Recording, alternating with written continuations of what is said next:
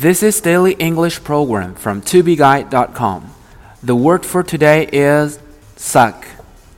Suck is spelled S U C K. Suck 的原意呢是指吮吸，在俚语中呢表示抱怨的语气，有糟透了或者是烦人的意思。Guess what? We've just now missed the bus, and the next one won't come for another 45 minutes. That sucks. 知道吗？我们刚好错过公交车了，下一班车还要四十五分钟才会来。真糟糕。 Guess what? We've just now missed the bus, and the next one won't come for another 45 minutes. That sucks. That movie sucks.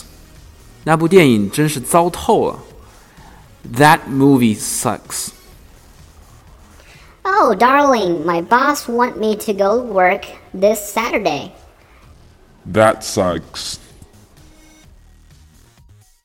For more learning materials, please visit our website, tubeguy.com. 也可以关注我的微信公众号“二 B 英语”，在那里我每天都会更新 Daily English 的视频版本。